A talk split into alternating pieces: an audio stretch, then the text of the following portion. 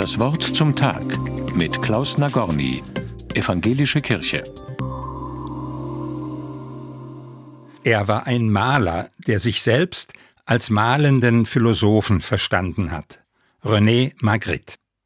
Im November würde er 125 Jahre alt.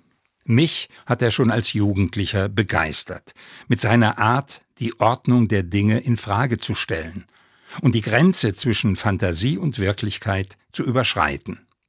Eines seiner bekanntesten Werke heißt Der Verrat der Bilder. Abgebildet ist eine Tabakspfeife, darunter auf Französisch der Schriftzug Dies ist keine Pfeife. Aber was denn sonst? fragt sich der Betrachter. Ich sehe doch ganz eindeutig eine Pfeife.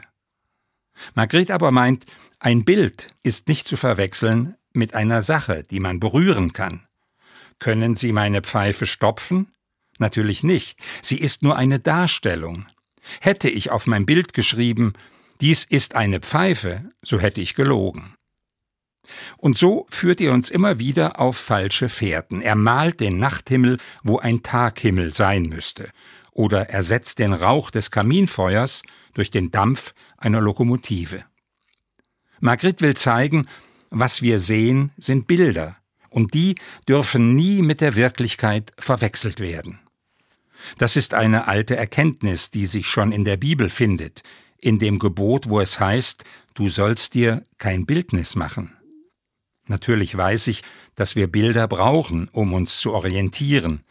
Wir denken in Bildern, sprechen in Bildern und erfreuen uns an Bildern. Und doch, das sagt uns gerade dieser Maler, sind es eben nur Abbilder der Wirklichkeit. Das gilt insbesondere von den Bildern, die Menschen sich von Gott machen. Wir kommen nicht ohne sie aus. Und dennoch, das Geheimnis Gottes lässt sich nicht entziffern durch Bilder und Vorstellungen, die ich mir von Gott mache. Genauso wie es sich verbietet, einen anderen Menschen in Bilder und Vorurteile zu packen. Mir gefällt Magrits Zurückhaltung und Vorsicht, mit der er sich der Wirklichkeit nähert. Er gibt nicht vor, die Welt im Ganzen erklären zu können, sondern entwickelt ein Sensorium für das Mysterium, das in und hinter den Dingen steckt.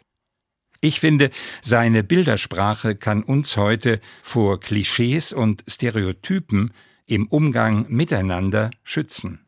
Das überrascht immer wieder und hilft mir, wach zu bleiben für das unbegreifliche Faszinosum des Lebens. Klaus Nagorny, Karlsruhe, Evangelische Kirche